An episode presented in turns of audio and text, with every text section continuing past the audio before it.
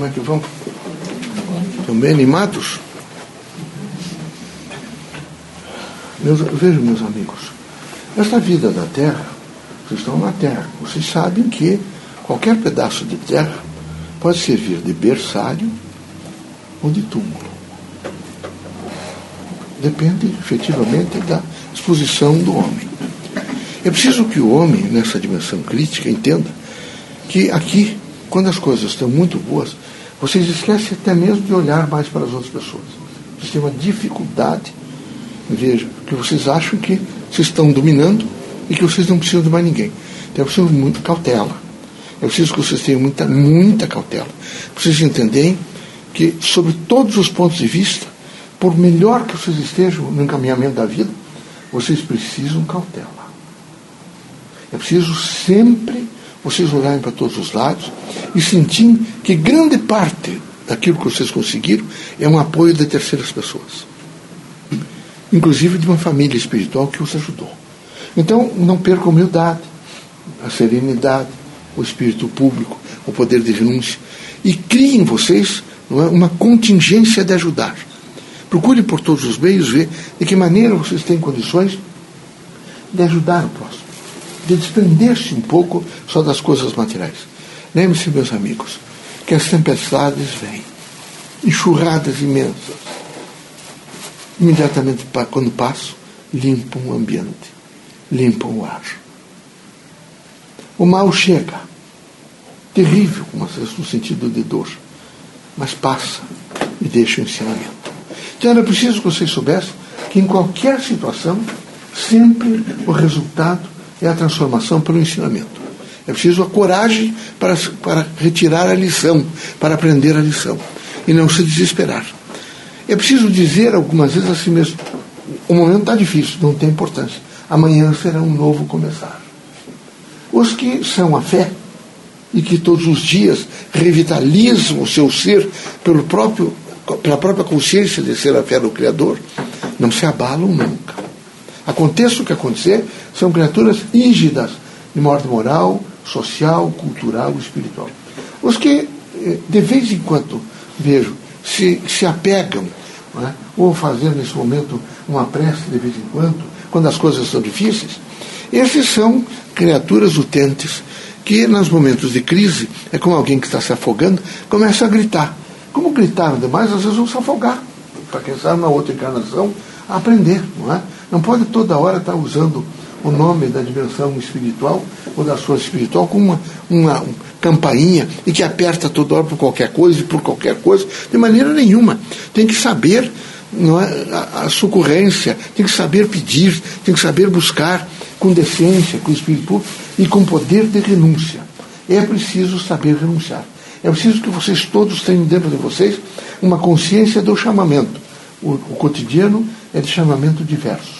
Quero sempre lembrar vocês que o Criador é extraordinário e que essa inteligibilidade que envolve todos nós, e particularmente quando estamos encarnados, está sempre nos dirigindo e coloca ao nosso lado criaturas fantásticas, que nós começamos a receber emanações.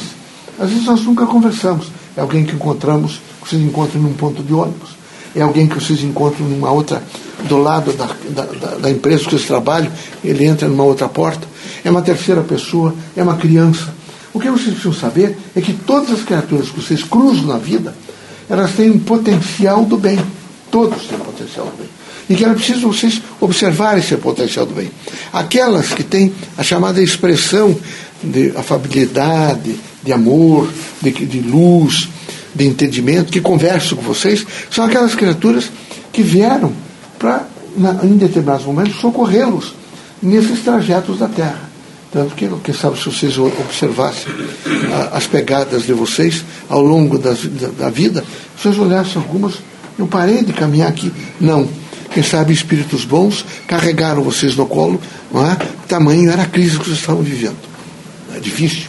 Então, puseram vocês no colo e transportaram para um local mais seco, mais sereno, onde vocês tivessem oportunidade de aprender melhor. É preciso muita coragem e muita convicção. É preciso, por exemplo, todos os dias se corrigir um pouco. Não pode ser aquela pessoa manhosa, chorosa, infelicitada permanentemente por um pensamento triste. A qualquer momento, não é? às vezes perturba o companheiro, perturba a companheira, acusa todo mundo, não sabe de maneira nenhuma administrar é? o seu, o seu, os seus, a sua dimensão pessoal, os seus desafios pessoais. Então é preciso muita coragem e é preciso um poder, vejo, de discernimento. Vocês devem pedir discernimento todos os dias, vocês devem buscar discernimento. E devem ter não é, a chamada é, força para interpretação. Eu vejo que alguns de vocês batem, batem numa porta e querem entrar na porta. E nós, espíritos, não podemos interferir nas coisas de ordem material de vocês, mas ficamos, às vezes, penalizados, porque sabemos que se vocês abrirem aquela porta, vocês vão se destruir. Vocês não têm prontidão para caminhar dentro daqueles corredores, dos corredores daquela casa que vocês querem entrar. Então, se você, quem, quem é a fé, imediatamente, vejo, tem a compreensão de que nem todas as coisas que ele quer poderão acontecer na sua vida, porque ele não tem prontidão para administrar as coisas. Ele, ele vai, naquele momento, piorar a sua situação ao, ao tomar posse de alguma dessas coisas.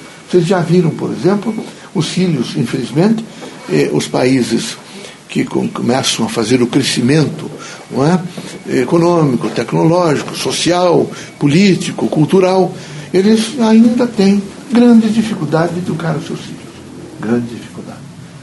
Só aqueles que alcançaram, que sabe, um pouco essas elites e são capitães de indústria, eles sabem como educar seus filhos. Os meninos às vezes têm 16, 17 anos, eles põem nos ônibus para aprender. Ouçam o povo.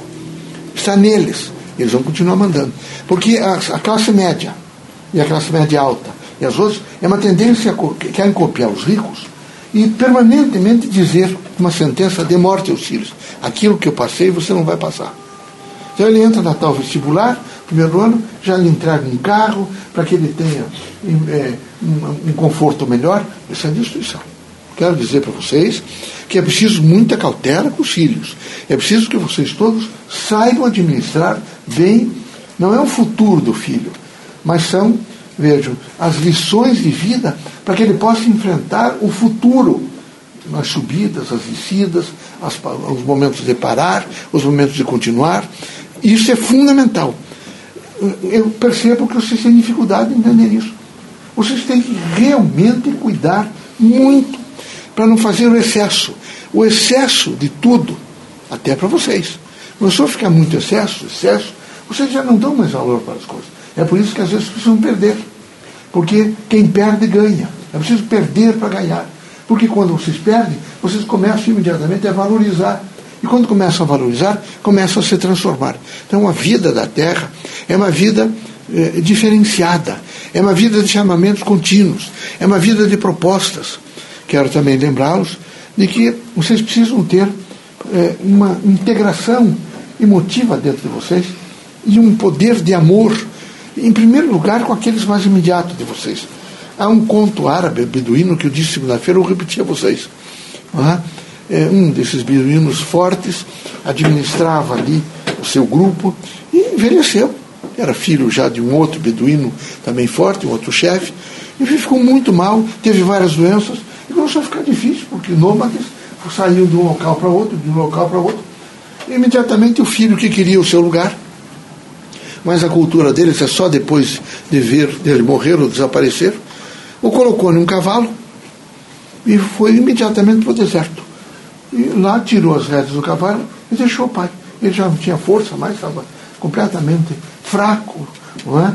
E, e, caiu do cavalo, mas quando viu o filho se distanciando, começou a chamar. Não é? Chamaram, chamaram, por lá, volte, vem aqui, que os profetas te façam. É? Compreender. Ele, não, o que? Voltou. O que, que o senhor quer? O senhor não sabe que tem que morrer? Não, eu sei que eu tenho que morrer. Mas eu prefiro que o senhor não me deixe aqui. Não é? Eu ainda recebi, tive for, força agora para falar com você. Há 60 anos atrás, é? eu trouxe teu avô aqui. Mas como? Ah, eu queria um lugar. E faz 60 anos que todas as noites eu me acordo? Com o quê? Com o grito de hiena e de abutres. É? Sempre fico imaginando como foi a morte dele. Então, é, nesse momento, eu estou te protegendo. Eu quero te proteger. Você me retire daqui, me ponha numa dessas pequenas cidades, onde eu possa morrer na entrada da cidade. Mas não faça isso comigo. É? Então, tem que haver no coração de vocês um sentido de sensibilidade. Vocês têm que estar sempre sensibilizados para um processo da outra pessoa.